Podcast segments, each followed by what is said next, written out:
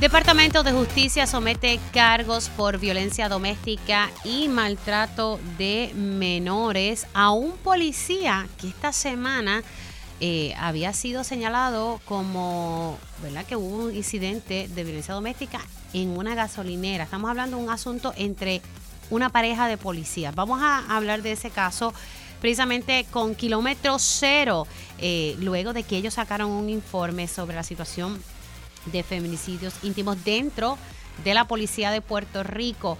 También se calienta la controversia por los terrenos en Bahía de Jobos en Salinas. Les voy a presentar la primera parte de un reportaje que trabajé para Día a Día en Telemundo de lo que está alegando el abogado de algunos de los dueños y que ellos sostienen que son dueños de estos terrenos en Bahía de Jobos. Y luego voy a estar buscando una reacción del planificador Pedro Cardona Roy. Asimismo, vamos a estar hablando de que se le propone pagarle a los funcionarios electorales 100 pesitos. Eh, ¿Quién propone esto? Pues ya mismito vamos a estar hablando sobre ese asunto. Asimismo, eh, se está tipificando eh, como delito grave quien se haga pasar por policía para cometer robos. Y también se aprobó una legislación en el Senado para no ingresar a prisión a aquellas, aquellas mujeres embarazadas que hayan cometido algún delito. Y también em, se busca, o ya es ley, una enmienda que pone que si usted se, si usted está eh, diciendo que va a cometer algún tipo de venganza pornográfica. El mero hecho de la amenaza ya es un delito. Así que vamos a estar hablando de esos temas.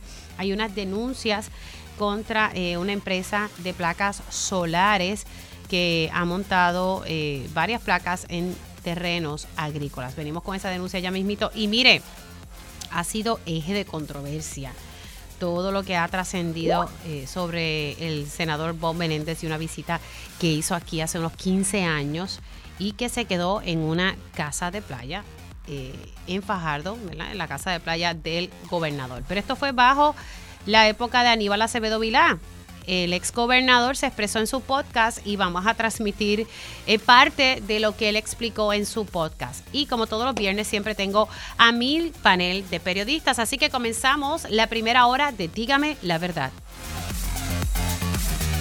Con más de 20 años de experiencia en el periodismo, el periodismo ha dedicado su carrera a la búsqueda de la verdad. La verdad, la verdad.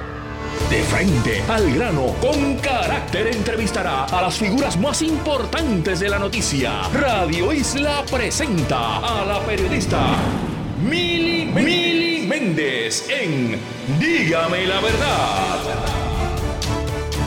Muy buenos días Puerto Rico, bienvenidos a otra edición de Dígame la Verdad por Radio Isla 1320. Les saluda Mili Méndez y gracias por conectar. Esta semana eh, fue eh, eje de noticia el hecho de que una mujer policía denunció que su esposo, quien también es policía, eh, la estaba maltratando, pero además de eso, que de por sí es una denuncia grave, ella informó que había encontrado en el celular de su esposo imágenes de la hija de ella, de 12 años, alegadamente desnuda.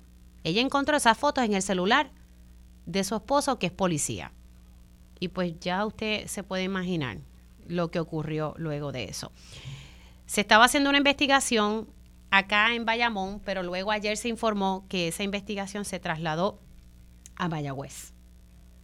¿Por qué? Porque por lo menos el policía imputado eh, es de esa zona de allá. Ayer se envió un comunicado de prensa por parte del Departamento de Justicia donde se informa que la Unidad Especializada de Violencia Doméstica, Delitos Sexuales y Maltrato de Menores de la Fiscalía de Mayagüez presentó ayer ocho cargos contra Luis Javier Pérez Vadillo, imputado de someter a su pareja a un patrón de maltrato desde el 2018 hasta el presente. Los fiscales Melvin Pérez Rodríguez y Rosa Acevedo González presentaron cinco cargos en virtud de la ley de violencia doméstica, la ley 54, Y también eh, presentaron cargos por maltrato de menores al amparo de la ley 57 y un cargo por apuntar a la víctima con un arma de fuego. El Tribunal de Primera Instancia de Mayagüez encontró causa para arresto y le impuso una fianza global al imputado de 80 mil dólares. La vista preliminar fue señalada para el 7 de marzo. Ayer también se expresó el comisionado de la Policía de Puerto Rico y, básicamente, esta es la semana de, la policía. Ayer el, comisionado se expresó y mandó un, comunicado de prensa eh, donde básicamente está diciendo este caso es otro ejemplo más de la capacidad que tiene la Policía de Puerto Rico para investigar a sus propios agentes con la misma transparencia y rigurosidad que lo hacen con cualquier otra persona. En esta agencia no hay ni un solo espacio para quien actúe en contra de la ley, la mujer y los niños. Eh, y precisamente quiero entrevistar a Mari Mari Narváez de Kilómetro Cero porque tan pronto vi esto, me acordé de una información, un informe que ellos divulgaron la semana pasada y que generó eh, un poco de controversia porque la policía eh, entiende que, que se hizo de manera apropiada con los datos no correctos, según la policía. Mari Mari, buenos días, ¿cómo estás? Hola, buenos días, Mili. Todo, bien, gracias.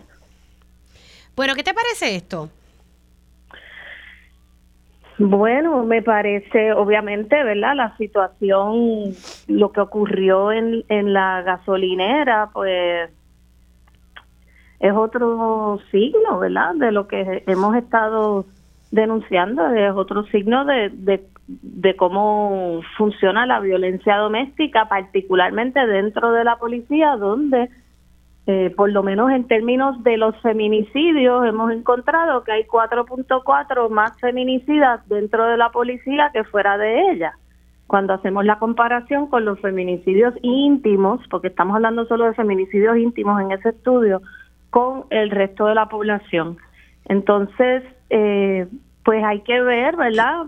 Eh, qué, qué precedentes habían en esa en esa con ese agente particularmente. No sabemos si habían querellas, cómo fueron atendidas esas querellas. Probablemente es posible que hayan habido signos de violencia previo porque según vi en el comunicado de justicia se presentan cargos por, por patrones de violencia doméstica desde el año 2018. Sí, hasta el presente. que son seis años donde ¿verdad? Habría que ver qué, qué, signos hubo, qué signos de violencia hubo, qué compañeros pudieron haber sabido y, y, denunciaron o a lo mejor no denunciaron, ¿verdad? Porque eso es un problema dentro de la policía, que los propios compañeros muchas veces saben lo que está pasando y se quedan callados o no hacen eh, las correspondientes denuncias por miedo a represalias, por por los códigos de silencio que existen en los policías.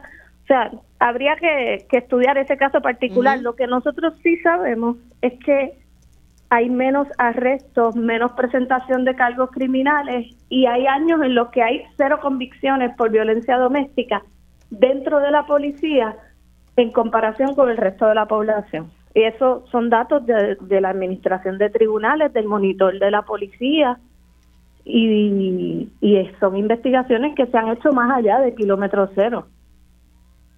Sí, que al verdad que hay que ver, como dices tú, si en efecto, estoy solicitando a la, policía, eh, si en efecto hubo denuncias previas o, lo que dice justicia es a base de lo que pues la víctima está denunciando.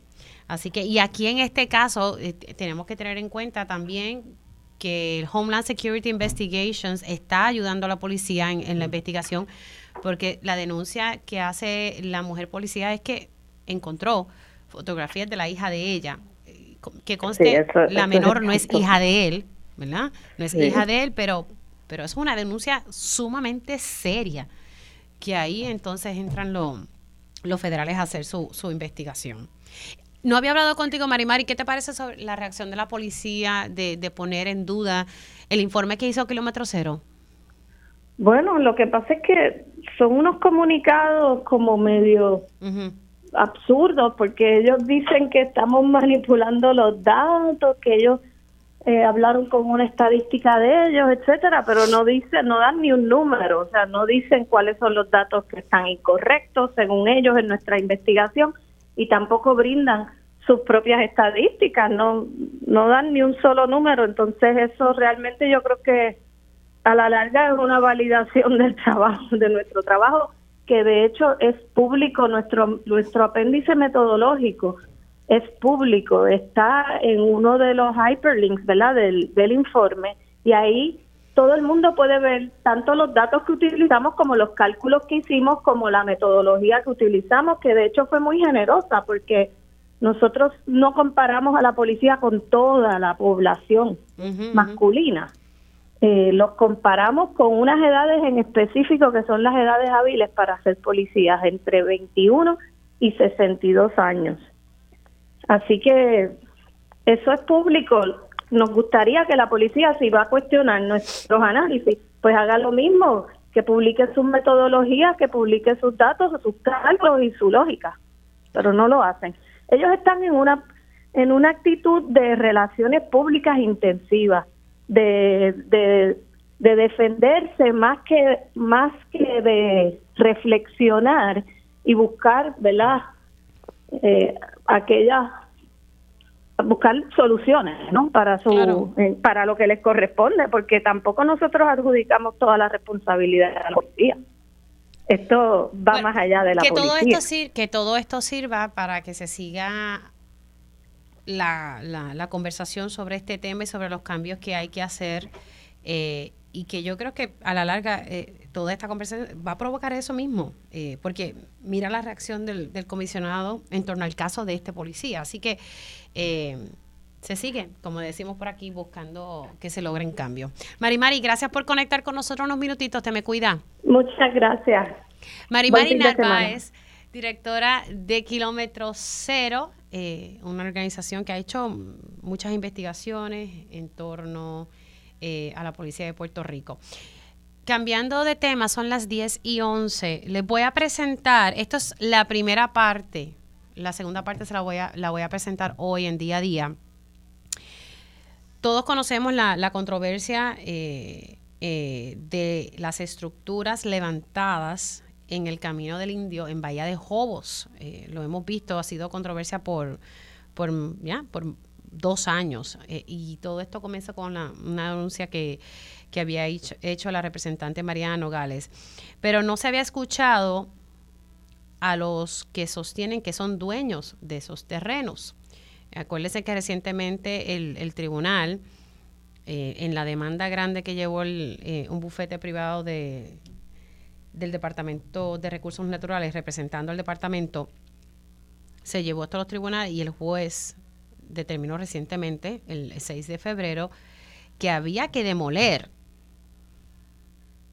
las estructuras levantadas allí. Y entonces el abogado que está defendiendo a algunos de los dueños de estos terrenos habló conmigo, pidió poder eh, expresarse y lo que van a escuchar es lo que el abogado de estos dueños está alegando y luego pues vamos a entrar en, en una conversación con el planificador Pedro Cardona Roy. Y como les dije, esta es solo la primera parte. Hay una segunda parte que estará saliendo hoy en día a día. Vamos a ver la primera parte.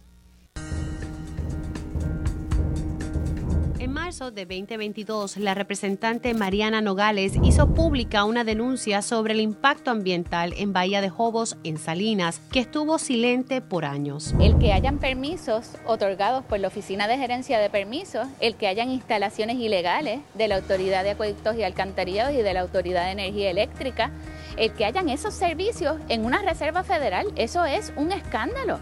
Eso demuestra un chispito, la puntita del iceberg de la corrupción que hay en la otorgación de permisos en este país. El desarrollo en lo que hoy es una reserva estatal data desde la década de los 70 y continuó con el tiempo. Básicamente después del 2017 que notamos 2017, eh, 2018, que notamos que fue esporádico y después cuando vino la pandemia ni se diga, ¿sabes? como no había básicamente nadie en el área, ¿verdad? Estábamos encerrados, pues aprovecharon esos momentos donde no tenían ojos sobre ellos. Hasta terminar en una controversia entre el Departamento de Recursos Naturales y Ambientales y las personas que reclaman ser los dueños de los terrenos localizados en el Camino del Indio. A estos propietarios se les ha tratado de una forma terrible, les han dicho narcotraficantes, les han dicho invasores, les han dicho un sinnúmero de cosas. Cuando la realidad es que estas personas le compraron por órdenes del Tribunal Federal en el 1971 ellos han comprado estas propiedades.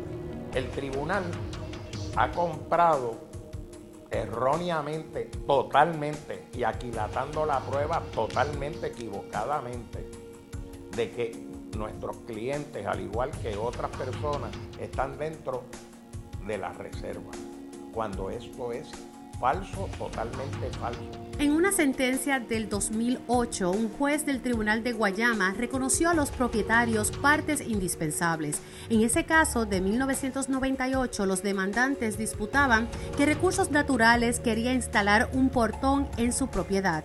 Según el licenciado Díaz Alonso, se supone que los dueños de los terrenos fueran notificados sobre cualquier acción del gobierno relacionada a los terrenos y eso no ocurrió que rectificaron mediante mensura para poner hoy, para quitarle las propiedades e incluirlas dentro de la reserva, cuando esto es incorrecto. Los terrenos están fuera de la reserva y están fuera de la reserva desde el 71. Y la escritura que ellos se refieren del 82 no incluye estos terrenos. Sin embargo, el agrimensor Carlos Vega, en su certificación de mensura, no notificó a ningún de los ocupantes. Esto es una barbaridad porque el tribunal no tomó consideración eso.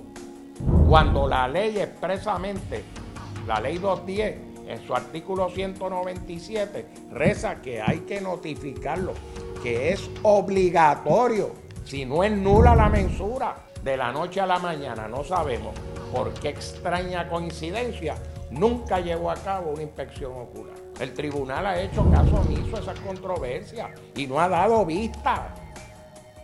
Y no ha dado vista, violentando totalmente el debido procedimiento de ley.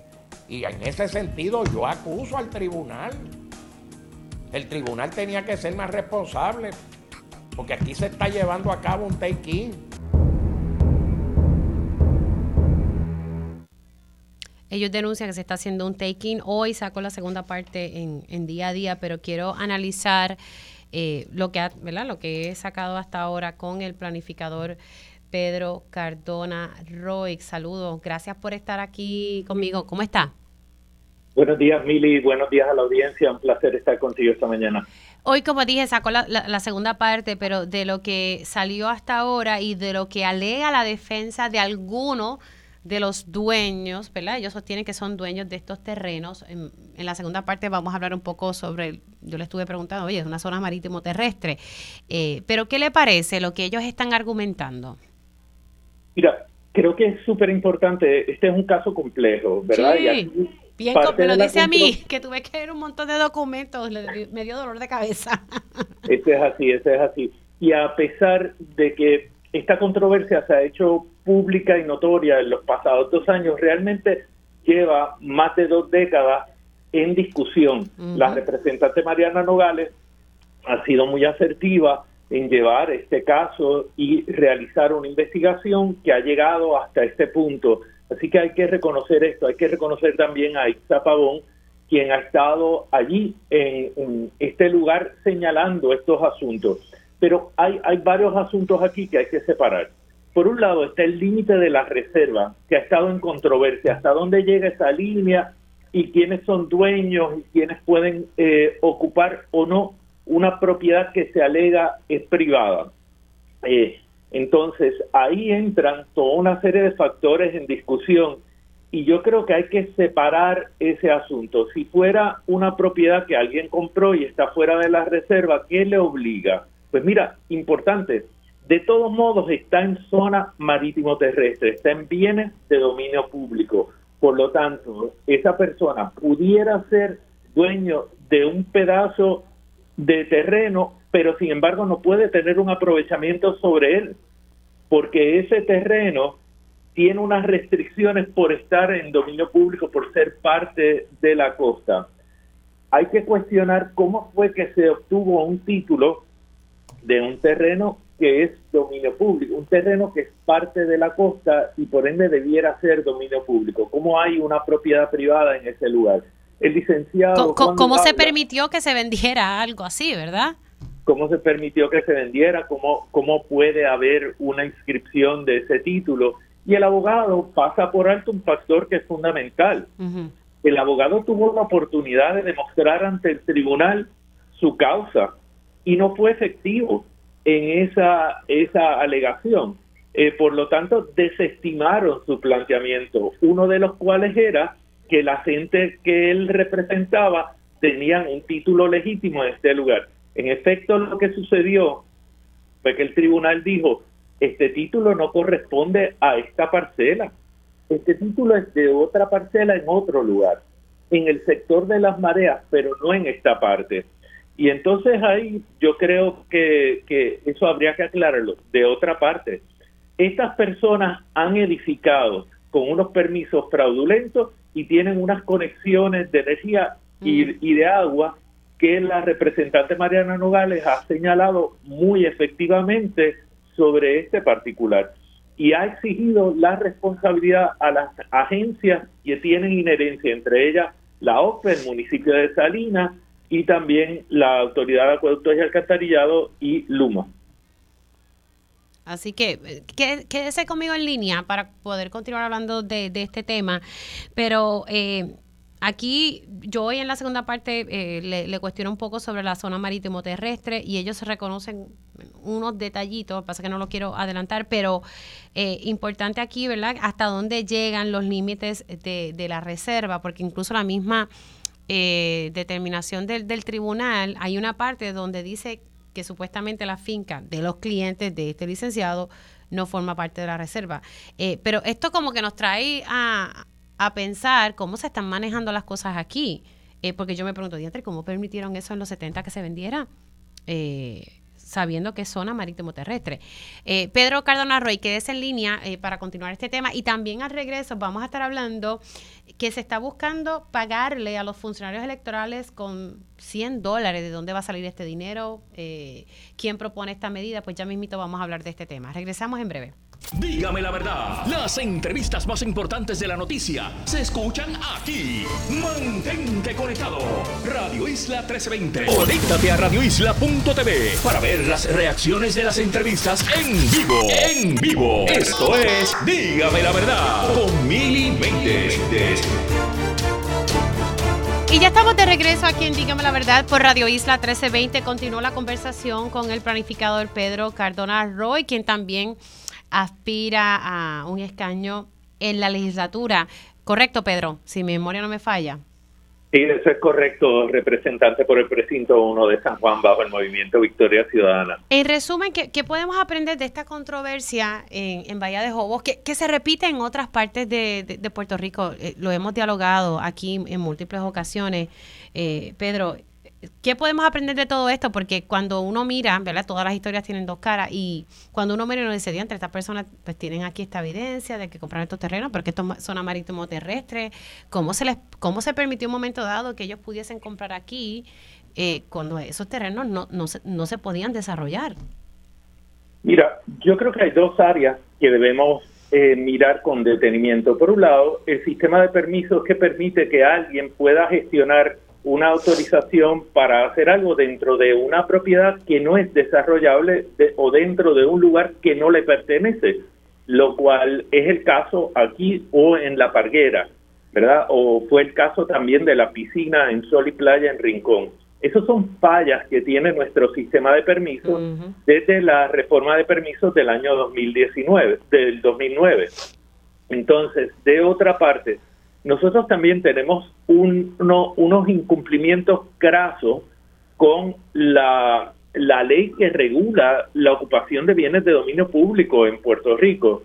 Eh, y hay unas lagunas en la ley, y eso es cierto, pero a pesar de esas lagunas hay un asunto que es claro, y es que usted no puede ocupar el dominio público. Eh, ¿Hay lagunas en qué ley, me dijiste?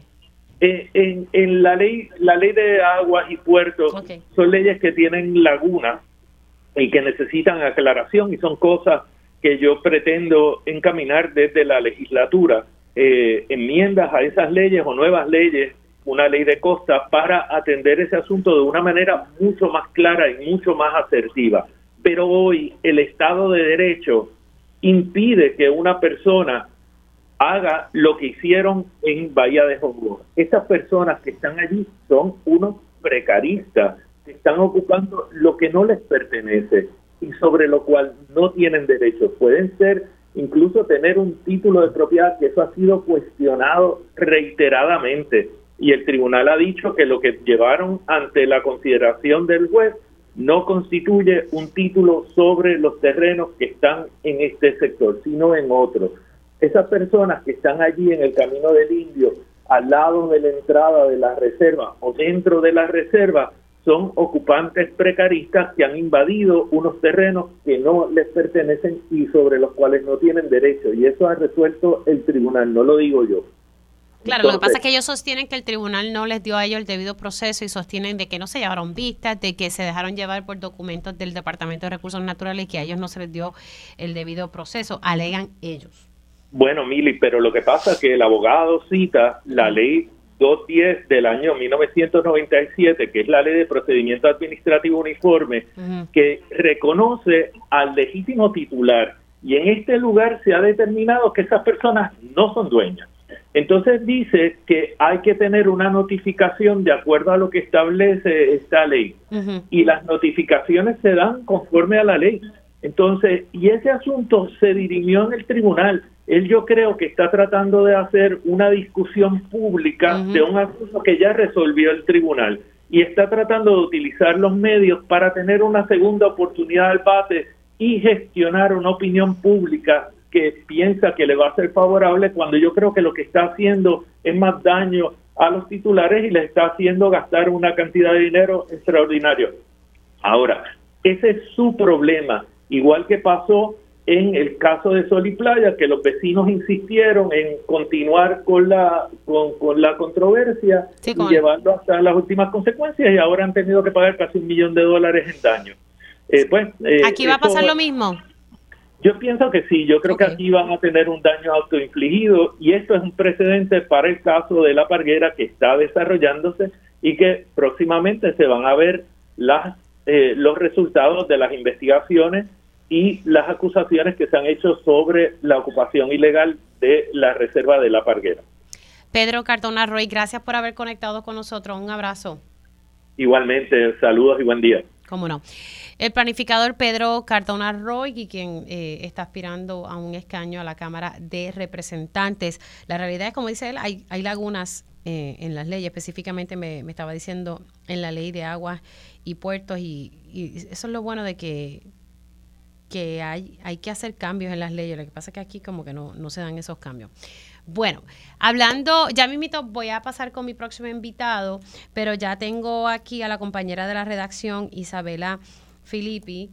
Isabela, tú has estado siguiendo y es que hoy se está llevando a cabo la vista judicial de la demanda que sometió Eliezer Molina contra la Comisión Estatal de Elecciones. Recuerden que Eliezer Molina quiere ser el candidato al Senado de manera independiente y pues no, no, no, él, él recogió los endosos, pero no presentó la documentación necesaria que exige la Comisión Estatal de Elecciones.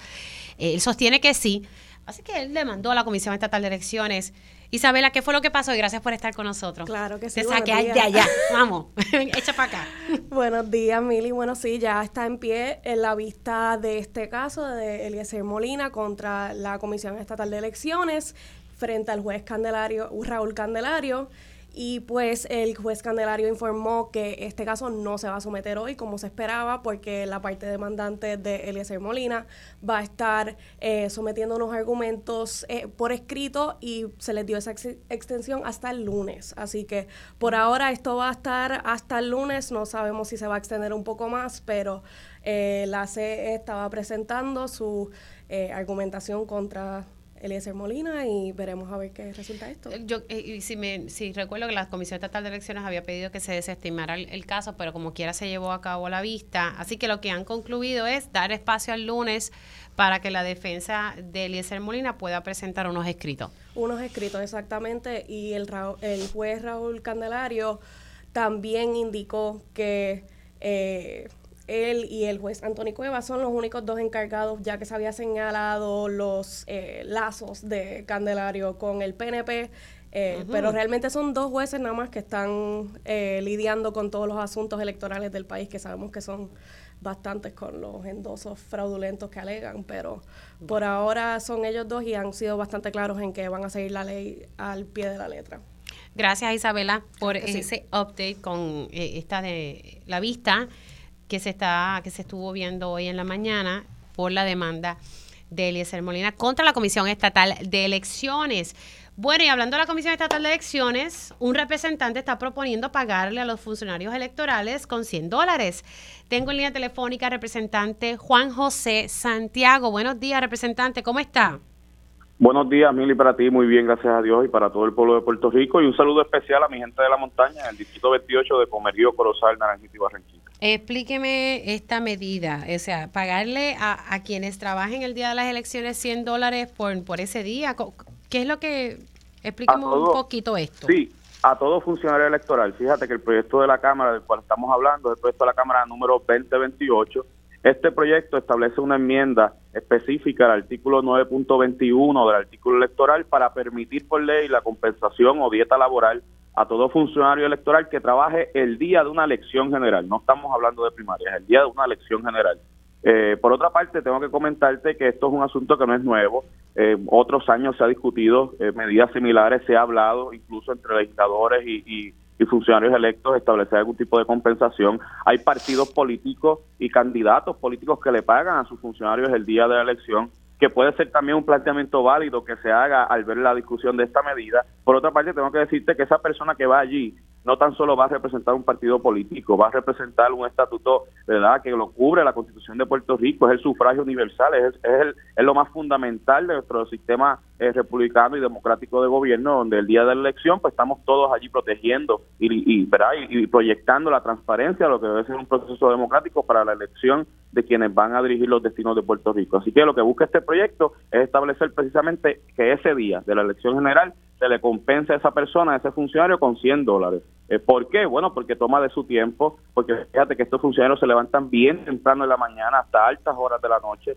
para trabajar un proceso eh, de elección. Yo creo que merecen ese tipo de incentivos, eh, porque una por, una parte, eh, verá, por el trabajo que realizan, pero por otra parte también para, para incentivar a que más ciudadanos entren en este proceso eleccionario a trabajar. Así que esto sería eh, solamente para el día de las elecciones. Ahora, pero ¿de dónde saldría el dinero? ¿Lo estaríamos pagando del, ¿sabe? del dinero del fisco del país, o sea, del, del pueblo de Puerto Rico? Pues mira, el proyecto inicialmente propone identificar unas partidas dentro del Fondo General. Estamos ya eh, en miras del nuevo presupuesto del próximo año fiscal, que es el último de este cuatrenio. Eh, tengo que mencionarte también algo muy importante. Esta asignación del fondo es una vez cada cuatro años, no es un fondo recurrente. Por lo tanto, en esta coyuntura verdad que se está dando de, comenzar a analizar lo que será el próximo presupuesto del país. Yo, junto a otros compañeros que están apoyando la medida, vamos a estar también este, haciendo un esfuerzo para identificar esos fondos eh, ya yo me comuniqué a través de una comunicación por escrito con el director de la Oficina de Presupuesto de reciente creación en la Asamblea Legislativa, que va a estar ayudándonos también a analizar el impacto fiscal que esto pueda tener, por si, ¿verdad?, en algún momento se va a tener que presentar a la Junta de Control Fiscal. Yo te anticipo, ¿verdad?, mirando los números similares a lo que se dio en las elecciones pasadas, estamos hablando de unos 6 a unos 6.8 millones de dólares, por ahí debe rondar ese número por la cantidad de funcionarios que se trabajó en la vez eh, anterior, en las elecciones del 2020, estaremos haciendo lo propio, tanto en la, en la Comisión de Hacienda como en la Comisión de Asuntos Electorales que estará viendo este proyecto para identificar los fondos y que sea posible mediante ley esta compensación. Claro, ¿no, debe, no, no deberían los partidos pagar esto? Bueno, es un planteamiento válido. Incluso cuando yo, nosotros radicamos la medida y algunos compañeros se nos acercaron a favoreciéndola, también lo planteaban. Y como te mencioné al inicio, ya hay partidos que sí lo realizan. Por otra parte, yo creo que debemos sacar esto del asunto político partidista, entiéndase de que ese funcionario que va allí no tan solo va a representar un partido, representa también el, ¿verdad? el proceso de, democrático del país. Y fíjate que lo que yo busco con esta medida es incentivar a que más personas eh, eh, vayan a participar en este tipo de eventos como funcionarios electorales para que velen por la transparencia de los procesos. Me parece que esto no es nuevo, se da en otros países del mundo, en otras jurisdicciones, que, que ha sido positivo también para los procesos electorales. Así que no debemos cerrarnos ¿verdad? a esa alternativa de que, de que el gobierno pueda incentivarlo. Sí te puedo también mencionar que en la discusión con otros compañeros sobre esta medida también ha surgido ideas que vamos a estar mirando en vistas públicas, como por ejemplo que si ese funcionario electoral trabaja en una agencia de gobierno, pues que la agencia le reconozca, por ejemplo, ese día como un día con cargo a licencia de vacaciones o a tiempo compensatorio, en vez de darle ese incentivo de esa dieta de 100 dólares. Así que son, son alternativas que se estarán eh, discutiendo en vistas públicas para ver ¿verdad? cuál va a ser el resultado final de la medida. Representante, gracias por haber entrado un minutito. Gracias a ti, Mili. Gracias. Como no, el representante Juan José Santiago, quien sometió una medida para que se le pague el día de las elecciones 100 dólares a todo funcionario electoral. Y pues nada, está, está abierto el análisis y, y abierto a que se hagan cambios, porque uno pues todavía no se ha identificado de dónde va a salir el dinero, cuál va a ser el impacto fiscal y, y la verdad es que pues, yo creo que los partidos pudiesen asumir este costo. Hacemos una pausa y al regreso eh, voy a estar dialogando eh, con un líder ambiental. Ayer se hicieron unas denuncias sobre una finca de placas solares. Dígame la verdad, las entrevistas más importantes de la noticia se escuchan aquí. Mantente conectado. Radio Isla 1320. Infórmate 24-7 con nuestra programación en vivo en radioisla.tv y en Radio Isla Móvil. Somos tu sentir. El sentir de Puerto Radio Isla 1320. Encuéntranos en, en todas las plataformas sociales. Síguenos en Facebook. Obtén los detalles de las noticias al instante. Al instante. Recibe las primeras imágenes y videos de la noticia en Instagram y compártenos tu opinión en Threads. Somos la conexión directa con la noticia. Radio Isla 1320, el sentir de Puerto Rico. Estas son las historias que la redacción de Radio Isla 1320 trabaja en estos momentos. Portavoz de Kilómetro Cero reacciona a caso de policía al que le radicaron cargos por maltrato contra su pareja y quien se alega tenía fotos desnudas de la hija de la mujer en su celular. Marimari Narváez dice es otro signo de, que la, de, lo que ha venido denunciando la organización y de cómo funciona la violencia doméstica dentro de la policía. Planificador cuestiona cómo dueños de propiedades en Bahía de Jobos obtuvieron títulos de propiedad en una zona marítimo terrestre y de dominio público. Asegura Defensa busca un segundo al turno al bate en algo ya resuelto por los tribunales. Están invadiendo terrenos que no le pertenecen, asegura. Representante presenta medida para establecer una compensación de 100 dólares a todo funcionario electoral que trabaje el día de las elecciones. Soy Widalis Rivera Acevedo, usted escucha Radio Isla 1320 y nos ve por radioisla.tv, la hora 10.52. La cadena, la cadena. Quédate en Radio Isla 1320. Somos el sentir de Puerto Rico. Todas las noticias y temas en tendencia se tocan en un análisis como ningún otro. ¿Qué es la que hay? Con Luis Herrero. De lunes a viernes a las 5 de la tarde. Solo en Radio Isla 1320. La violencia doméstica aumenta la inseguridad en la vivienda, que la parte agresora amenace con desalojar, no pagar la renta o la hipoteca o asuma el control absoluto de las cuentas y finanzas es violencia. Por otro lado, cuando los caseros o administradores de vivienda discriminan contra sobrevivientes, cometen un acto ilegal. En Ayuda Legal Puerto Rico podemos ayudarte. Llama gratis al 787-957-3106. Conocer tus derechos es poder. Pa'lante con Aela. Escucha en la versión podcast en radioisla.tv, Spotify y todas las plataformas digitales. Dale play y conéctate con el sentir de Puerto Rico. Radio Isla 1320. Estamos en todas, partes. Ahora puedes acceder a nuestro contenido desde Roku TV. Búscanos como Radio Isla y añádelo a tus favoritos. Y si aún no tienes el app, descárgala en cualquier dispositivo electrónico. Radio Isla 1320. Somos el sentir de Puerto Rico. Noticias, entrevistas y análisis a diario. Y análisis a diario. Conéctate desde cualquier parte del mundo a través de radioisla.tv. Esto es Radio Isla 1320. El sentir de Puerto Isla 1320. La emisora de noticias más potente de Puerto Rico. WSKN San Juan 1320, WLEYAM Calle 1080, WTEP AM 11 1490, WKJB AM Mayagüez 710, WLRP AM San Sebastián 1460, WABA AM Aguadilla 850, WALO AM Humacao 1240, WMSW AM Atillo 1120. Escúchanos en tu celular descargando la aplicación Radio Isla Móvil y sintoniza desde cualquier parte del mundo a través de radioisla.tv. Radio Isla 1320, el sentir de Puerto Rico. Próximo en Radio Isla 1320.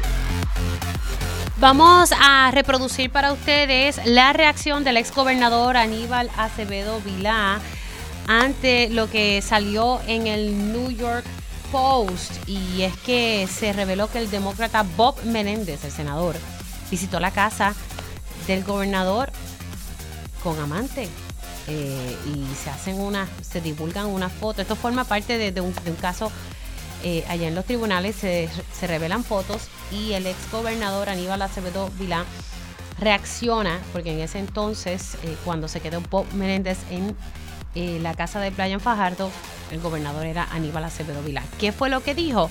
Pues se lo vamos a presentar ahora y también tendré a mi panel de periodistas. Así que comenzamos la segunda hora de Dígame la verdad. Conéctate a radioisla.tv para ver las reacciones de las entrevistas en vivo. En vivo. Esto es Dígame la verdad con Mili Méndez.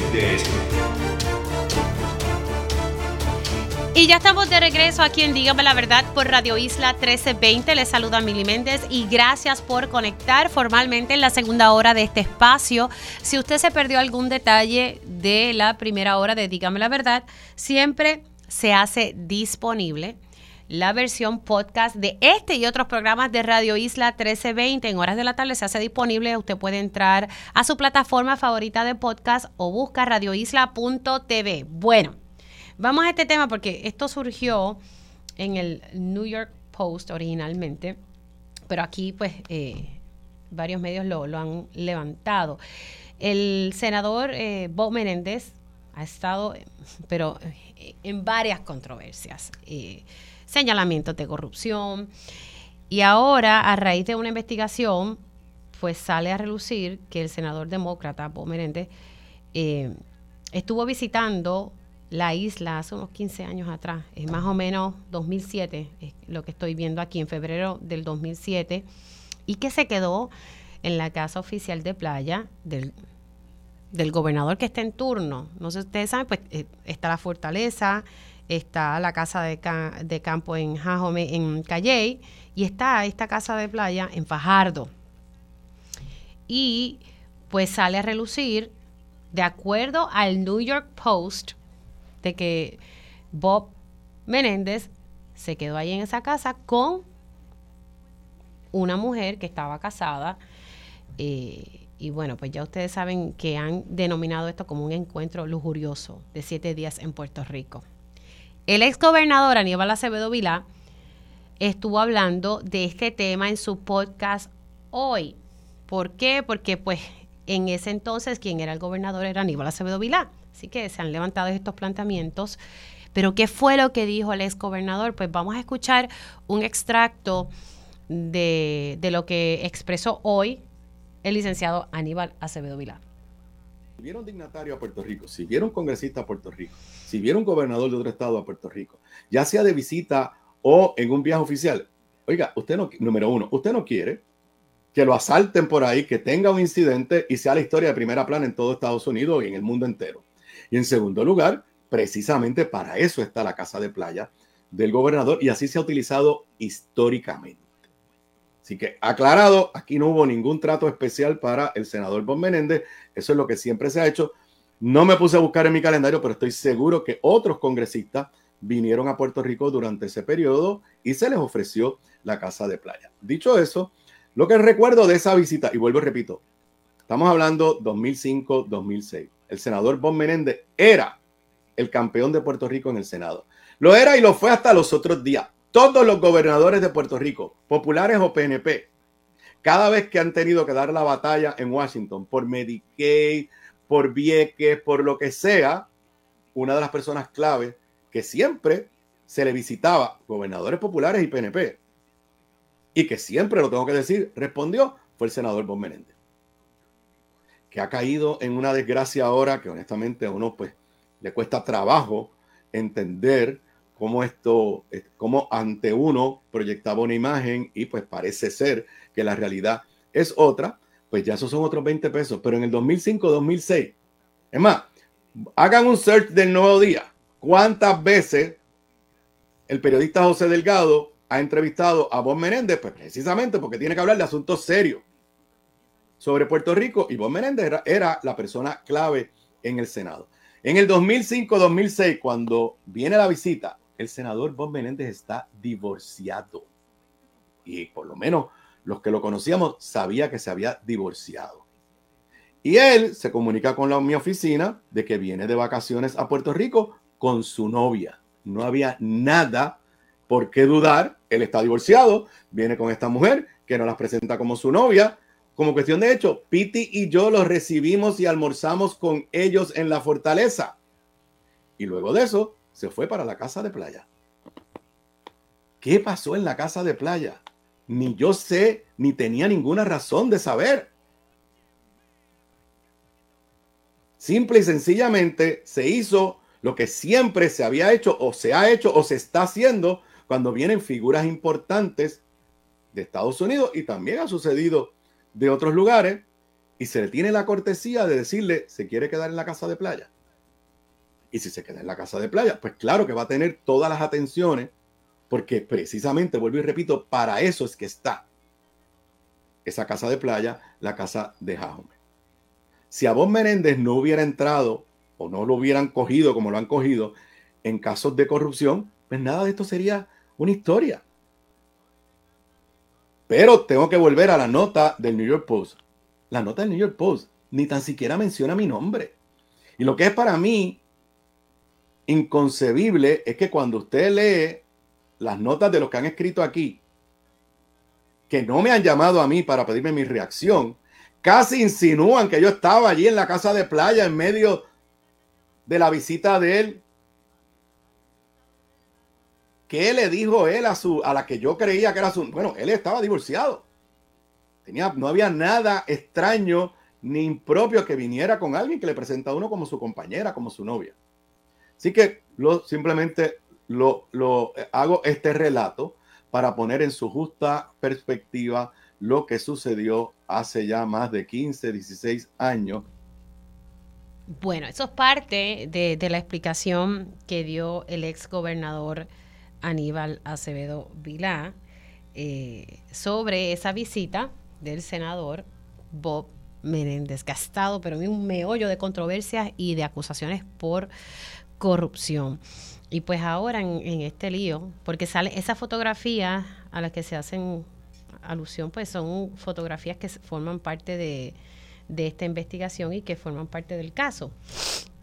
Así que pues ya ustedes saben. Y una de las fotos es de esta fémina, eh, quien, según lo que dice Aníbal Acevedo Vilá en, en este vídeo, pues esta fémina fue presentada como, como la novia del senador Bob Menéndez. La realidad es que Cecilia Reynolds, de acuerdo a lo que dice eh, esta historia, era una ex secretaria de una congregación y estaba casada. Así que este revolú que ha explotado ahí. Pues esas son las expresiones del exgobernador Aníbal Acevedo Vilá. Y hay quienes dicen, bueno, Mili, ¿por qué el pueblo de Puerto Rico tiene que, permitirle a estas personas quedarse aquí? Eh, pues nada, eso son cosas que habrá que ver en futuro si se cambia, si se queda. También el, exgobernador dijo en su vídeo, en su podcast, que lo pueden conseguir en, Facebook, que varias figuras eh, se quedaron en, distintos lugares. Por ejemplo, Zuleika Rivera, según lo que explicó Aníbal Acevedo se quedó en la fortaleza en un momento dado.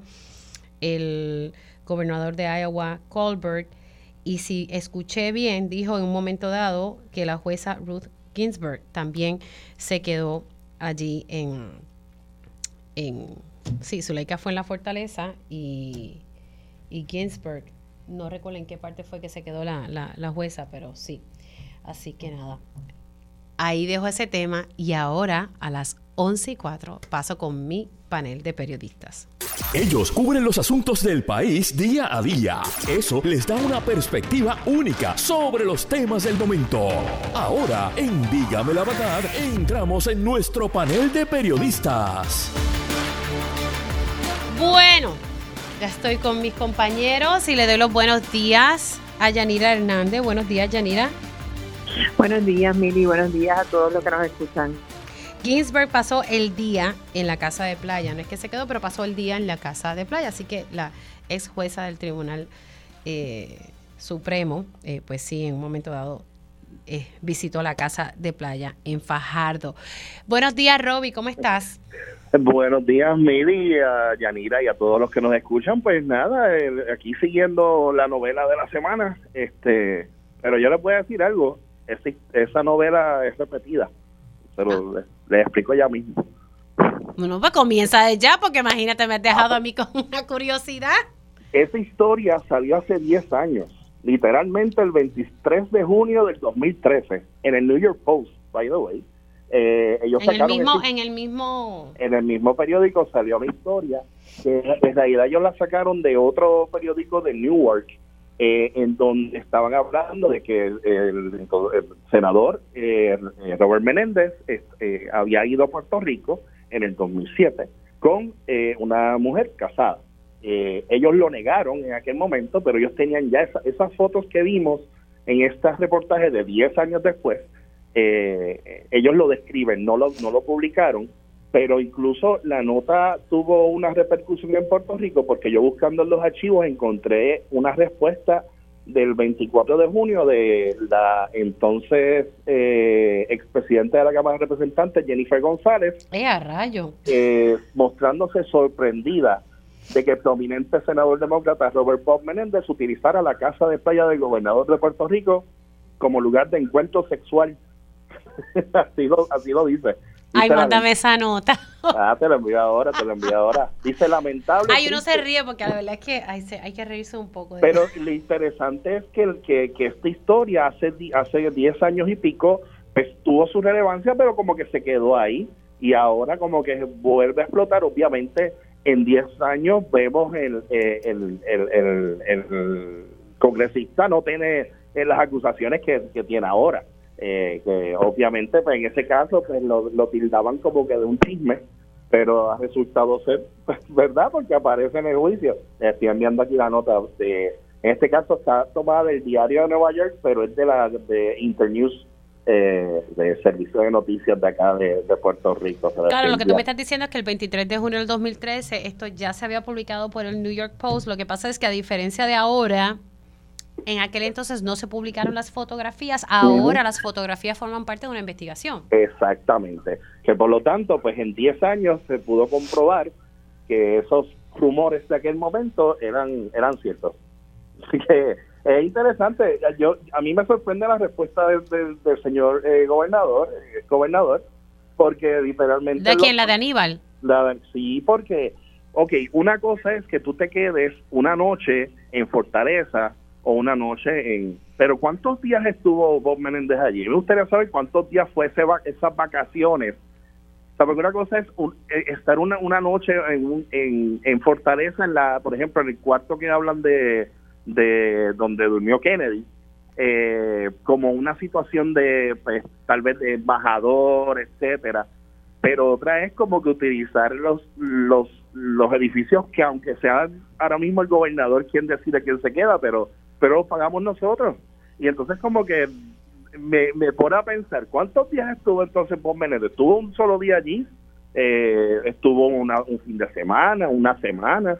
Bueno, lo que, sale a, lo que sale a relucir, de acuerdo, es que de lo que estoy leyendo, es que fueron supuestamente unos siete días. Es lo que sale a relucir. Pues una por eso, pues entonces nosotros le pagamos una semana de estadía eh, en un en un hotel cinco estrellas pagado por nosotros porque eh, el, la casa de, playa del gobernador tiene todas las amenidades, tiene, o sea, vamos, el gobernador gana 73 mil dólares anuales, pero tiene, tiene beneficios que se acabó, o sea, tiene beneficios ilimitados y eso es parte de los perks. Pero el dárselo a otra persona, en este caso un congresista, él dirá que es normal, pues me preocupa entonces, porque, o sea, ¿cómo? o sea, volvemos. Una cosa es quedarte una noche y otra cosa es quedarte una semana. Eh, son cosas bien distintas eh, para mí, por lo menos en ese aspecto, y, y, ver entonces cómo, cómo se utilizan los recursos del gobernador para, para este tipo de situación que, que pues sí, yo, es, es su vida y que y, y, es su vida privada en este caso del congresista, pero ahora está saliendo a reducir que literalmente utilizaron allí como playa nudista y toda la cosa, porque así lo describen en, en, en, el juicio. Eh, pero nada, son cosas que, que, me sorprende que él no, él lo vea como un non-news, como que pues son normal. Bueno, yo creo que también lo que él está tratando de plantear ahí es que, bueno, que sacan ahí eh, su nombre, porque en ese entonces, pues, él, él era... Bueno, pues si era el gobernador. no, no, no, hay que hacer mucha matemática. Si es el gobernador, pues la casa de él es quien decide. Entonces, usted puede quedarse aquí, puede irse allá, puede irse a Jajome, puede... O sea, pues sí, va, va a salir el nombre de él. Igual si hubiese sido en el 2009 pues hubiese sido Fortuño, igualmente en el 2014 hubiese sido Alejandro. O sea, Sí, el, ex gobernador dijo eh, que, que no hubo un trato especial, eh, él haciéndole un resumen y, y, en una dijo, pues para eso está la casa de playa, o sea, para que ah, otras personas ah. puedan utilizarla, es lo que uno puede, puede, entender. Eh, Yanira, ¿estás ahí? Estoy aquí, estoy aquí, estoy escuchando, escuchando. Mira, eh, yo creo que hay que poner las cosas en perspectiva. Eh, número uno, la casa de playa, tanto la casa de playa como la casa de campo del gobernador, eh, la razón de ser, y, son de siempre, la razón, de hecho, en un momento creo que estuvieron bajo desarrollo económico, porque la razón de ser de esas, de esas propiedades es para que el gobierno tenga un lugar donde recibir o agasajar a personas que pueden hacer cosas por la isla. Mm. Eh, yo creo que una de las cosas que, que nosotros como país debiéramos exigirle al gobierno es que se dé cuenta, se informe de quiénes son las personas que utilizan esa casa. Porque por muchos eh, años, mucho tiempo, la lista de invitados y de las personas que llegan o se, y se quedan en, esa, en esas propiedades, pues eh, sí existe, pero no es pública y no, no se da a conocer. Eh, muchas veces porque pues son personas privadas con las cuales el gobierno hace negocio. Eh, y, y, ahí voy a, algo que, que dice Robbie. Bueno, pues el tipo se quedó siete días y el gobierno de Puerto Rico las pagó. Ajá, sí, es cierto. Eh, y cuando el gobierno de Puerto Rico necesita que alguien cabildee por los fondos de Medicare, a donde va es a la toca la puerta de Robert Menéndez. Y cuando necesitaba X o Y cosa que se moviera en el Congreso, donde iban y le tocaban la puerta, era a la puerta de Robert Menéndez. Que está bien o que está mal, no voy a entrar en ese, en esa, en ese análisis. Me parece que no debería ser necesario ese quid pro quo para yo poder, para que un congresista estadounidense eh, atienda los problemas de la isla. Me parece que eso es lo que debería ser eh, censurable, el que yo tenga que hacerle ese tipo de favores a los a los congresistas y, y senadores para que para que para que puedan atender los problemas de, de Puerto Rico. Pero la realidad es que así es que se mueve la política en Estados Unidos. Es con eh, bueno, decir venta de influencias es demasiado, pero pero sí con el con los favores. Yo te doy hago un favor y tú me devuelves el favor. Eh, y la lista de los congresistas y senadores y políticos e influyentes que se han quedado en esas dos residencias, inclusive en la fortaleza, durante los años en los que Puerto Rico eh, ha tenido esas propiedades eh, eh, vigentes, ¿no? Son innumerables. Así que sí, pues en esta ocasión es una noticia porque es un escándalo lo que ha salido del, del senador Robert Menéndez, pero, pero la realidad es que como él se han quedado Raimundo y todo el mundo. Vienen aquí a hacer eh, fundraising, a levantar dinero y se quedan en las propiedades. este senador ha sido señalado de recibir lingotes de oro, o sea, y, y, y de, ¿verdad? Eh, de, tú sabes, de, de, ay Dios mío, aquí tengo la nota, estoy buscando, de favorecer inversiones inmobiliarias. Eh, el tipo, el tipo para al parecer, por, la, por las noticias que están saliendo, es un corrupto de, de armas tomadas. Pero pero a lo que voy es que es noticia porque es él, pero la realidad es que no es a él únicamente a quien se le ha facilitado el uso de estas propiedades, se le ha facilitado a él y a cientos, puedo decir, cientos de congresistas y de políticos que vienen a Puerto Rico para esa misma situación, porque no puedo, no, no tengo por qué pensar que es el único que ha venido con la novia, eh, sino que estoy segura que tienen que haber venido eh, para, para hacer actividades de recaudación de fondos que no tienen nada que ver con nada con el gobierno de Puerto Rico, vienen de vacaciones y se quedan allí. Y el gobierno de Puerto Rico paga todos los gastos. Yo creo que eso es lo que debiéramos estar eh, indistintamente de que sea Robert Menéndez o no. Él, tiene su propio él tiene su propio lío que tiene que resolver y me parece que, que es terrible pero lo que nosotros debiéramos estar mirando es si queremos seguir si queremos seguir manteniendo esas propiedades y si queremos seguir utilizándolas para darle prebenda a políticos que podrían o no hacerle favores a Puerto Rico.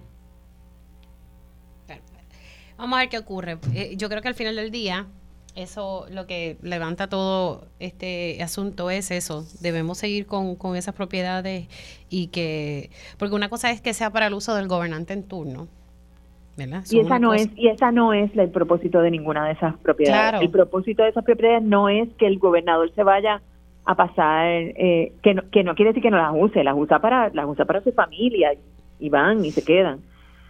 Pero pero la principalmente la utilizan para para invitar personas a las cuales ellos le quieren pedir un favor después, y te invito y te quedas y qué sé yo qué, y después yo te pido el favor acá.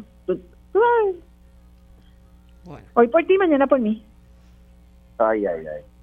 Bueno, vamos a pasar a otros temas. Eh, creo que podemos, en, en, los tres minutos que, quedan antes de irnos a la pausa, para entonces seguir tocando otro tema, ¿qué les ha parecido a ustedes este asunto de, ay Dios mío, los endosos, los endosos eh, no autorizados? Eh, ¿Qué clase de lío aquí? Y, y ha sido un tiroteo entre el mismo PNP específicamente para la aspiración a la comisaría residente y ahora sale a relucir un señor que dice, mira, yo no endosé a Pedro Luis, a quien yo quería endosar era Jennifer. O sea, esto es un meollo que estoy loca porque terminen las investigaciones para que se clarifique y la gente pueda estar tranquila.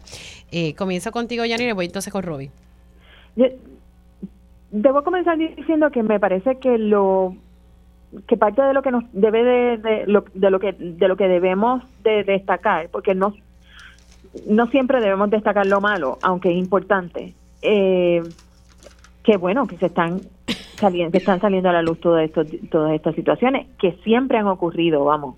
O sea no nos llamemos engaños. Esto ha ocurrido siempre. Ahora parece que con la cosa esta electrónica pues es más fácil de detectar eh, y qué bueno. Y lo, y lo otro que hay que hacer es, pues, llevar, enjuiciar a la, a la persona que cometió el fraude electoral, porque eso es fraude electoral, eh, a, los, a los culpables que los investiguen, que los identifiquen y que paguen por las cosas que hicieron. That's it. Eh, eh, yo creo que también nosotros a veces hacemos estos grandes issues de cosas que son importantes que se atiendan, pero en realidad han ocurrido toda la vida. Así que no podíamos esperar que con este proceso nuevo de, eh, recogido de endoso eh, de manera electrónica no fueran a ocurrir situaciones de fraude electoral como esta. Siempre han ocurrido. Que lo que tienen que hacer es investigarlos y coger al culpable y meterlo, darle las multas que sean o, o lo que corresponda según la ley. A mí lo que me preocupa todo esto, que todo ese, esos señalamientos, oye, si se, algo se hizo mal, pues sí, hay que denunciar. Es que antes se la será mucho. Ya la, gente, la gente ya no confía mucho en la Comisión Estatal de Elecciones luego de lo que pasó en las pasadas elecciones y ver estas denuncias que todas se han concentrado en, en muchas de ellas en la comisaría residente en esta candidatura por parte de, del PNP, que es el que tiene primaria, pues ya ustedes saben las personas eh, lo que comentan en las redes sociales es que no se puede confiar y pues eso no, no le conviene a ninguno de los aspirantes en este momento. Roby. Eh, nada, el, hecho es que pudo haber pasado, ocurrido en el pasado, yo sé que ha ocurrido, pero el problema es cómo nosotros evitar que siga ocurriendo. Y yo creo que, que hay que abrir los ojos y hay que ser bien, hay, hay, hay que hay que tenerle mucho mucho eh, mucho juicio no a esta situación y, y tomarlo más allá de, que pues ya ha pasado porque ese es el gran problema. Aquí la mayoría de los problemas que, que ocurren es porque han seguido ocurriendo de décadas y que todavía es la hora que se aceptan como como un mal necesario. Y no lo es. O sea no puede ser que en este caso el, el evento electoral del 2024 la, la relevancia que tiene esté ya comenzando a estar manchado desde el principio eh, y, sobre todo ante una comisión estatal de elecciones que vemos que no ha hecho absolutamente nada desde el 2020 para evitar los problemas que ya vivimos. O sea, y, estamos viendo los, unas situaciones que se están repitiendo y una y una inacción a, de verdad pues a poner las cosas en orden. O sea, aquí supuestamente hubo una comisión estatal de elecciones que era el, el, el, ejemplo de toda Latinoamérica. ¿Qué ha pasado con esa comisión? Eh, ahora mismo es la sombra de lo que fue y el problema es que, entonces lo que se afecta somos nosotros porque la democracia está chueca, porque entonces tenemos posibles candidatos que, que pues que puede ser que ni siquiera estén allí por, por mérito propio, por recogido eh, eh, justo de firmas, etcétera, de endosos, etcétera, o sea, yo creo que, es algo que tenemos que ponerle el, dedo en la llaga para ver cómo podemos eh, resolver estos asuntos ya, porque ya estamos tarde, porque ya estamos a, cuestión de pocos meses de las elecciones y, y, bueno, y ahora con el evento de las primarias que va a ser un, yo espero que no sea un papelón como fue el 2020. Bueno, hacemos una pausa y al regreso les voy a poner unos audios eh, de varias cositas que, ayer estuve tocando en día a día, eh, de medidas que se están, que ya son ley y para pues nada, discutirlas un poquito. Les presento el sonido y entonces ustedes me, me reaccionan. Hacemos una pausa y regreso con mi panel de periodistas. Y ya estamos de regreso aquí en Dígame la Verdad por Radio Isla 1320. En este segmento, en el próximo les voy a poner los sonidos, pero en este segmento es que ayer saqué la primera parte de una entrevista que le hice al licenciado Calixto Díaz Alonso. Este licenciado representa a algunos de quienes alegan son dueños de los terrenos que está en el Camino del Indio en Bahía de Jobos. Eh, la defensa legal de, esto, de estas personas sostiene en esta entrevista que, los terrenos donde ¿verdad? la finca La Cuarta, lo que se conoce como la finca La Cuarta, no forman parte de eh, la Reserva Estatal Bahía de Jobos. Y esto ha sido una controversia, ya ustedes saben que en febrero el tribunal determinó que eso había que desalojar y que había que destruir esas estructuras. Hoy yo saco la segunda parte, eh, donde pues estoy preguntando sobre esas estructuras que se levantaron y, que es una zona marítimo terrestre. Pero de lo que trascendió, y, y lo saqué ahorita, la primera parte de, del reportaje, el abogado sostiene que aquí no se les dio el debido proceso y que esto es un take-in. O sea, básicamente la defensa legal está diciendo, mira, estos son los dueños de los terrenos y, y el gobierno me los quiere quitar. Es prácticamente lo que se está levantando aquí. Ellos dicen que esto eh, fue una compra en un momento dado que yo eh, y que esto se permitió por un tribunal de quiebras la venta y que hubo unas compras antes de que se estableciera la reserva. Ahorita hablaba con Pedro Cardona Roy y él sostiene que, que esa es ¿verdad? La, postura de las defensas, pero que al final del día eh, los tribunales van a, a, a determinar que, que punto, que, que estos son, esto es zona marítimo terrestre, que esto es un bien de dominio público y que sí que podrían ser los dueños, pero hay unas restricciones para desarrollar esas zonas. Así que pueden tener el título de propiedad, pero al final del día eh, no, no van, eh, lo que dijo a entender es que como en este caso no, no lo van a ganar. Eh, no sé si ustedes pudieron escucharlo, pero nada, a grosso modo, pues opinar por encima, porque este caso es el ejemplo de muchos casos a nivel de, de Puerto Rico, de propiedades que están en la zona marítimo terrestre, que hay unos desarrollos y, y pues que afectan eh, el ambiente. Eh, voy con Roby y luego voy con Yanira. Roby. Yo creo que está en mute. Ah, no te preocupes. Roby, ¿estás en mute? Ahora sí. Ahora sí. Quita el mute. ¿Cómo, este, no, yo hablando aquí como loco. Este, bueno, la cosa es con el, con el recurso de lo, de lo, lo, lo que es el, los recursos marítimos terrestres, en este caso, y la titularidad, yo creo que, lo hemos visto a través de los años. Incluso hay un ejemplo de hace un poco más de, bueno, yo creo que a principios de este mes, que salió a reducir que, por ejemplo, eh, uno de los cofundadores de Google compró eh, Cayo Norte, una la islita que está eh, aquí justo al frente de la playa Sony en Culebra. Y cuando tú verificas es que este, esta isla ha sido propiedad de los españoles eh, se, le, se le delegó a una persona y esa persona se la ha ido repartiendo en sucesión. Sin embargo, a pesar de eso, en la parte de la playa, no el quien sea que tenga esa propiedad no puede hacerle nada a una parte de la playa que está reservada eh, como zona marítimo terrestre. En esta misma línea habría que ver entonces eh, si, si esta persona pues, que alega tener esa titularidad, cuánto de su terreno está metido dentro de esa línea de zona marítimo terrestre, y finalmente pues, pues, ver entonces porque o sea cuando uno tiene ese tipo de propiedad pues tiene tiene ciertas restricciones.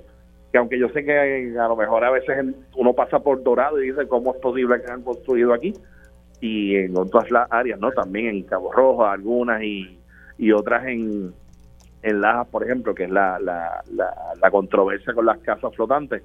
Eh, pero nada o sea yo creo que esto es parte de la saga que hemos ido hemos estado viendo desde los pasados casi tres años de, de esta este renacer no en, en cuanto a la defensa de, de nuestras playas y ver entonces finalmente pues si recursos naturales y, las entidades de gobierno pues van a van a ejercer mano dura o van a, o van a pasar como ha pasado muchas veces de que se queda eh, se, se busca que se olvide y se mantenga entonces eso esas fallas ¿no? de, de, personas que terminan utilizando estos recursos de manera equivocada y en contra de, los derechos del pueblo, porque las playas son del pueblo, la realidad.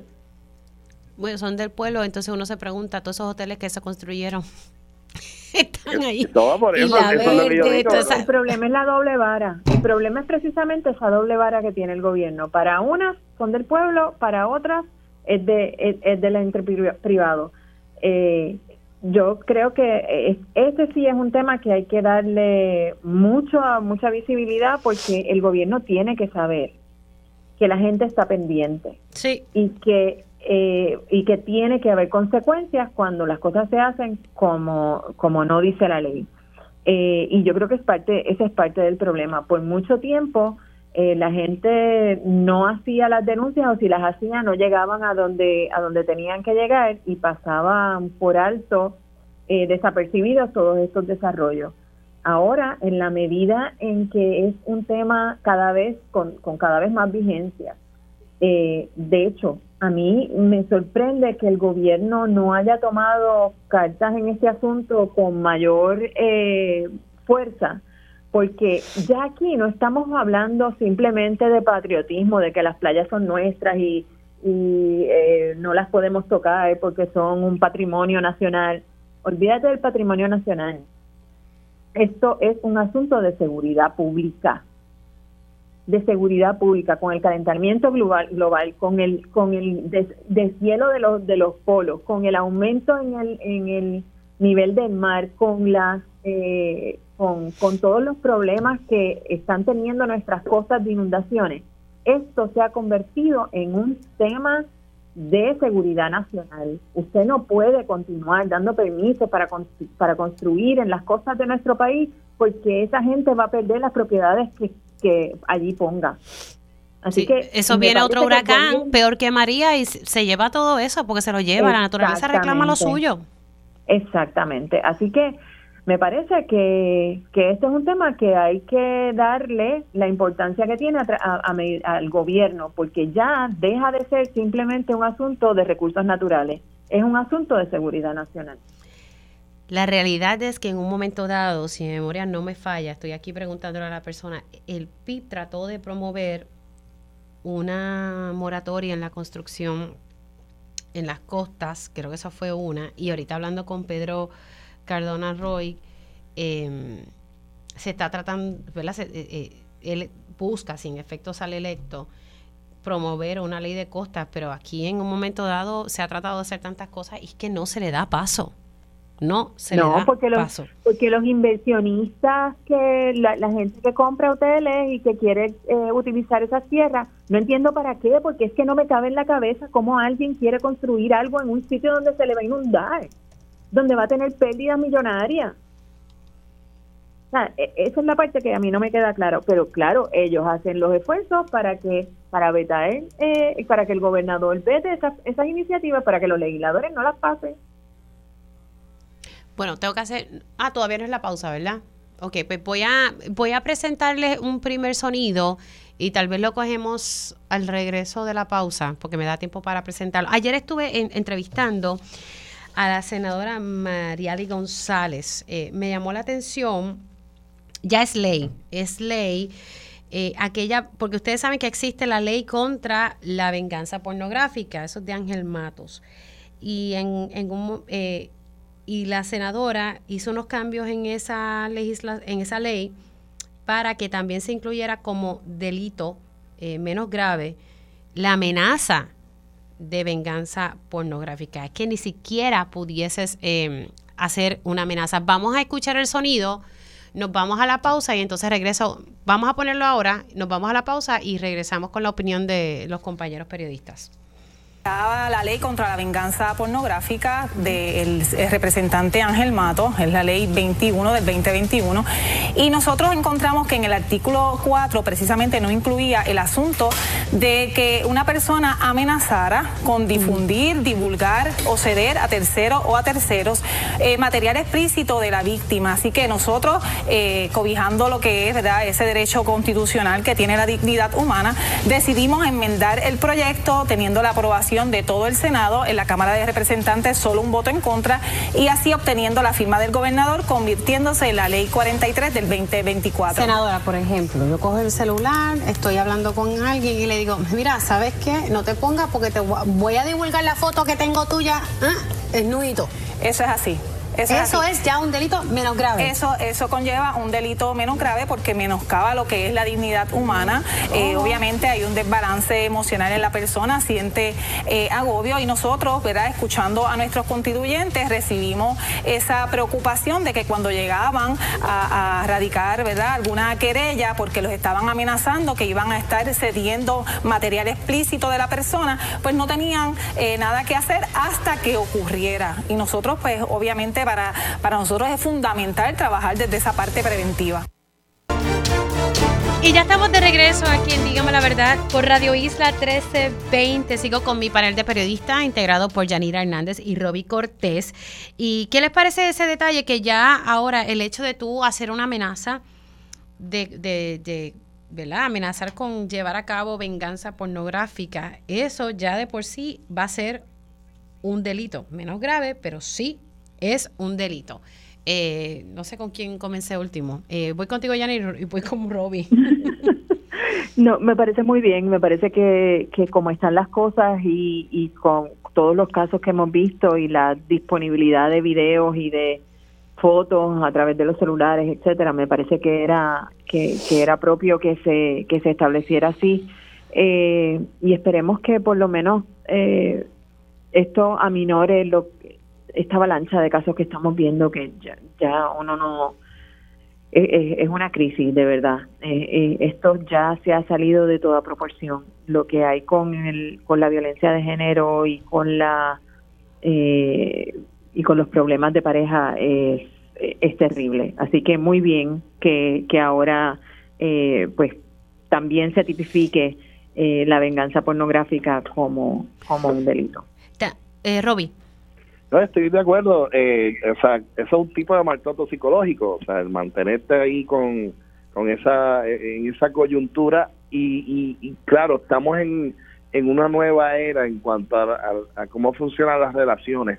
Eh, obviamente con la, con la tecnología y a veces pues la cuestión de distancia pues hace que pues esa, esa, esos elementos están disponibles, ¿verdad?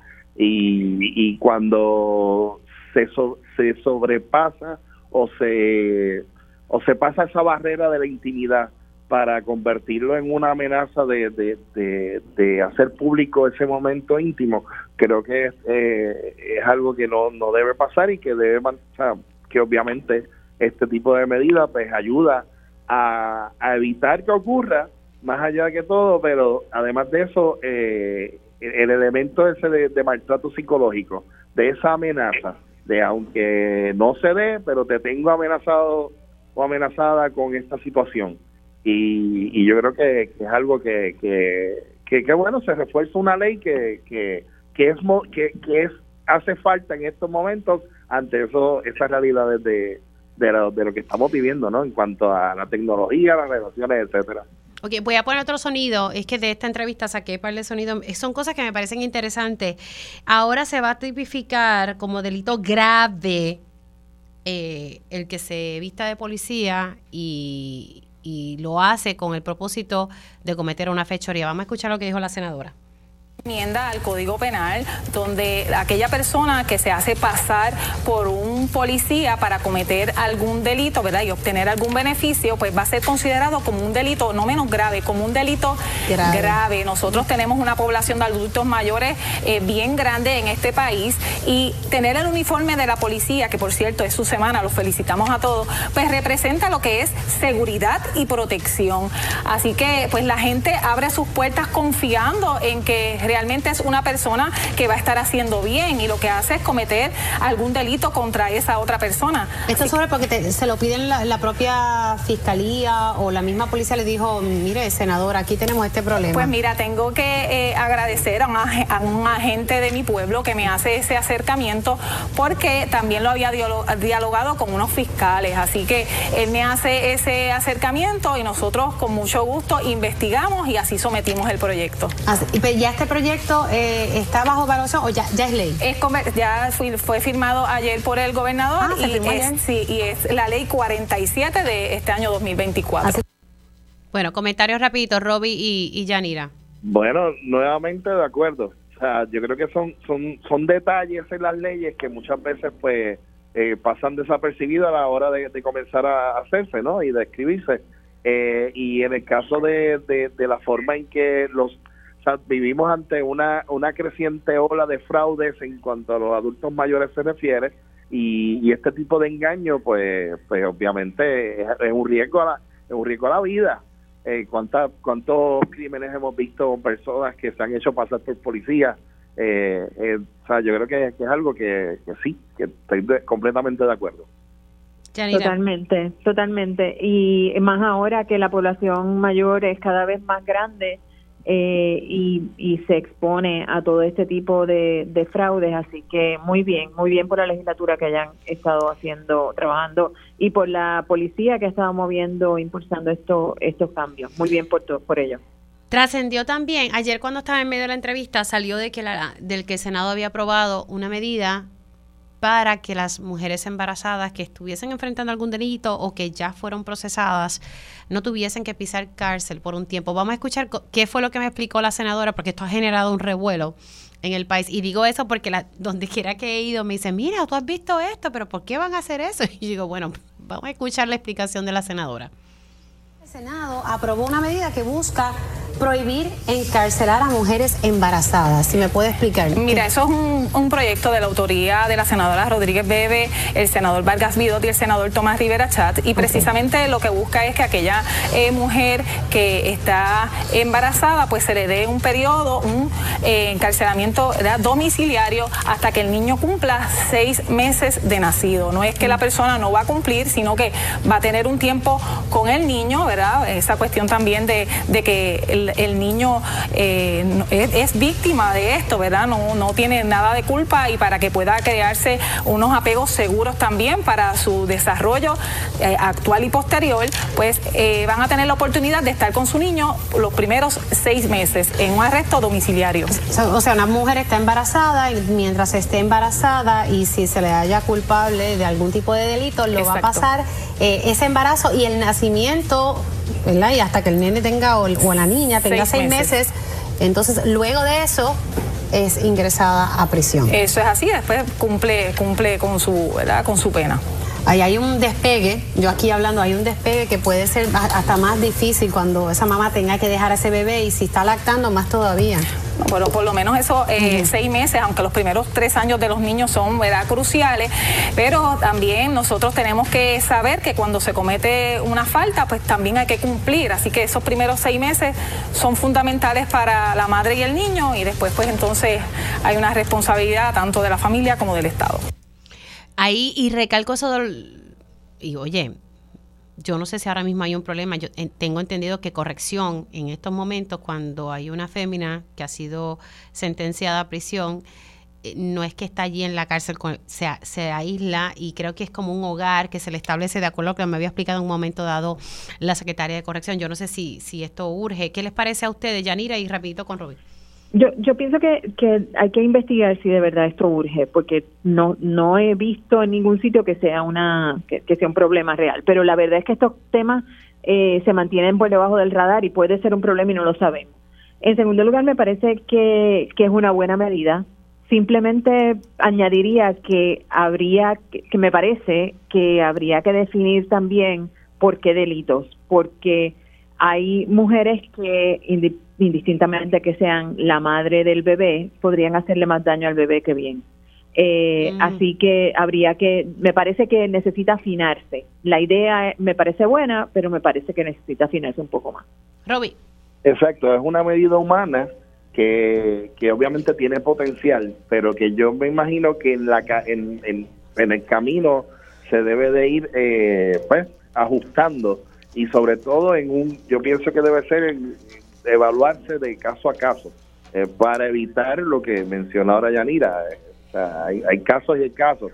Eh, y, pero pues obviamente yo creo que es algo positivo, sobre todo pues para, para el niño que, que viene de camino y que llega y que pues que se enfrenta a este esta, situación de, de, su mamá y por lo menos aunque lo que tú mencionas es muy cierto que mencionaste en la entrevista del despegue eso puede ser tan eh, eh, pues muy fuerte ¿no? en, este caso pues por eso mismo yo creo que esta medida pues debe ser entonces como que afinada en el camino según se va dando lo, las situaciones bueno, es nada, objeto de, análisis, de discusión y ver si hay un problema real eh, en torno ¿verdad? a que las mujeres que están embarazadas no son bien tratadas en prisión, aunque hay muchas denuncias de cómo se tratan a, los confinados en este país.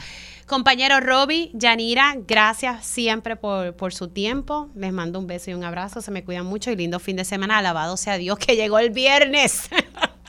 Llegó por fin. Hacemos una pausa aquí en Dígame la Verdad y el regreso, tiempo igual.